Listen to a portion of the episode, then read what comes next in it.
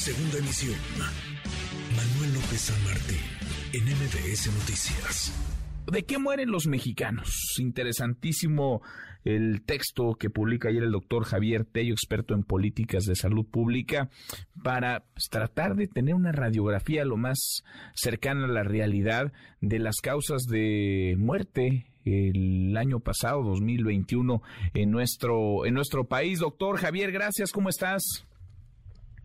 ¿Qué tal, Manuel? Buenas tardes, ¿cómo te va? Bien, muy bien, muchas gracias por platicar con nosotros. ¿De qué mueren, de qué murieron los mexicanos en 2021, doctor? Mira, fíjate que recientemente se publicó el, reporte final del INEGI, digamos que de todo el, año pasado, el año 2021. Nosotros habíamos estado viendo los reportes del INEGI eh, que iba presentando parcialmente, ¿no? Y bueno, lo primero que llama la atención es que al final y, sin sorpresas, o vaya, con la sorpresa de que no disminuyó, COVID es la causa número uno de muerte de los mexicanos en el año 2021. Después de morir por COVID, los mexicanos están muriendo por enfermedades cardiovasculares y por diabetes, dejando el cáncer en cuarto lugar.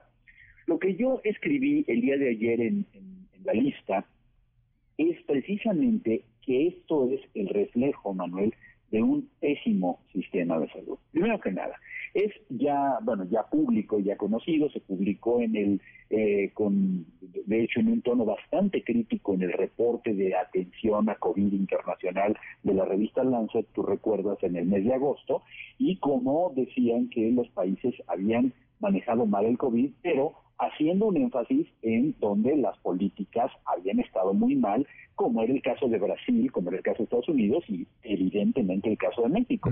Entonces no es ningún orgullo ni habla muy bien del sistema de salud ni cómo fue atendida la pandemia el que podamos decir que en el año 2021, ni siquiera en 2020, la mayor parte de las muertes fueron causadas por COVID. Eso ya de entrada comienza mal. Pero a lo que yo me refiero es a lo que sigue. Déjame decirte una cosa, para ponerte un poco de contexto, ¿no? Eh, las enfermedades cardiovasculares comenzaron a, convertirse en la primera causa de mortalidad en los países industrializados a finales del siglo pasado.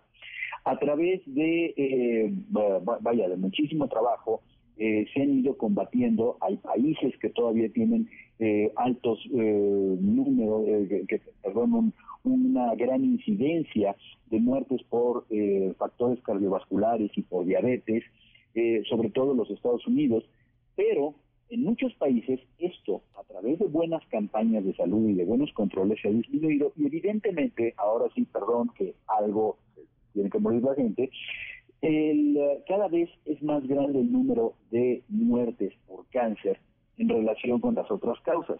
Es decir, lo, a lo que quiero decirte con esto es que el hecho de que nosotros tengamos a las enfermedades cardiovasculares y a la diabetes por encima de las muertes por cáncer, significa que todas estas campañas, todo este ruido que hemos escuchado, etiquetas, impuestos, bonitos en la televisión, y no me refiero a esta administración, me refiero a las administraciones anteriores, ¿sí? no han logrado disminuir el sobrepeso de la población, ni los factores de riesgo cardiovascular, ni la incidencia de diabetes tipo 2.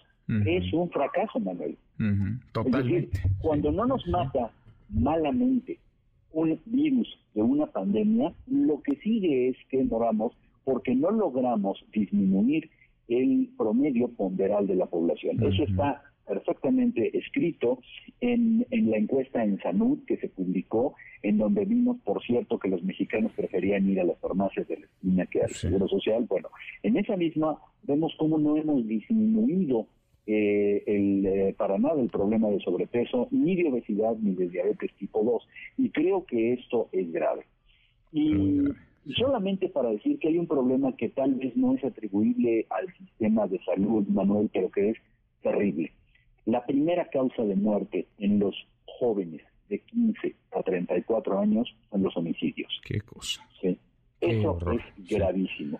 De por sí, las causas número 2 y las número 3, que son los accidentes y son los suicidios, son causas que sí deberían ser prevenibles por el sistema de salud. El sistema de salud debería ver que los jóvenes no murieran accidentados y deberíamos prevenir los suicidios. Pero la causa número uno entre los 15 y los 34 años son los homicidios. Eso nos dice y nos habla muy mal sobre las condiciones de inseguridad en las que estamos viviendo. Sin duda, sin duda es parte, digamos, del drama y de la violencia que nos arrastra, que nos consume como país. Sobre las enfermedades, eh, Javier, además está el factor de que sean evitables, ¿no? Porque muchas son evitables o tienen, digamos, la posibilidad de detectarse a tiempo. Dices muy bien el tema de la prevención, pero vaya, si no se cumple con eso, sí debería de haber ciertos controles para detectar a tiempo y para tratarse a tiempo y entonces disminuir la tasa de mortalidad. Pero por supuesto, mira, y sobre todo debe de haber una campaña de salud pública. Hay que entender una cosa. En el año 2016, Manuel, 2016, yo publiqué un artículo en el Universal porque en ese año se declaró a la diabetes como una emergencia epidemiológica en México. ¿Y sabes qué sucedió? No sucedió nada. Sucedió que comenzamos a buscar culpables, ver a quién le poníamos impuestos y una serie de cosas, y realmente no hemos visto una campaña que sea agresiva, que sea dramática para que eh, la población tenga mejores hábitos, le demos una mayor movilidad y que eh, realmente haya una detección de este problema. No estamos viendo a la gente acudiendo a los centros de salud a medirse la glicemia. Vaya, ni siquiera si, si tenemos eh, este, los glucómetros necesarios. No vemos que haya activaciones en las escuelas. Lo único que hemos visto son eh, perdón, pero campañas unilaterales, señalando culpables, poniendo impuestos, poniendo etiquetas, que yo no quiero en este momento hablar sobre el éxito o no que pudieran tener, pero lo que me queda claro es que si no tenemos un plan integral para combatir los factores de riesgo y detectarlos a tiempo, vamos a seguir teniendo muertes cardiovasculares y muertes por diabetes. Sin duda.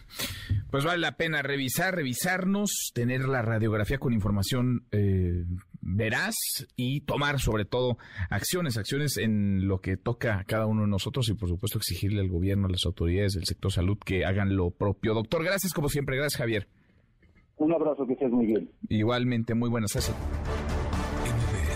Noticias.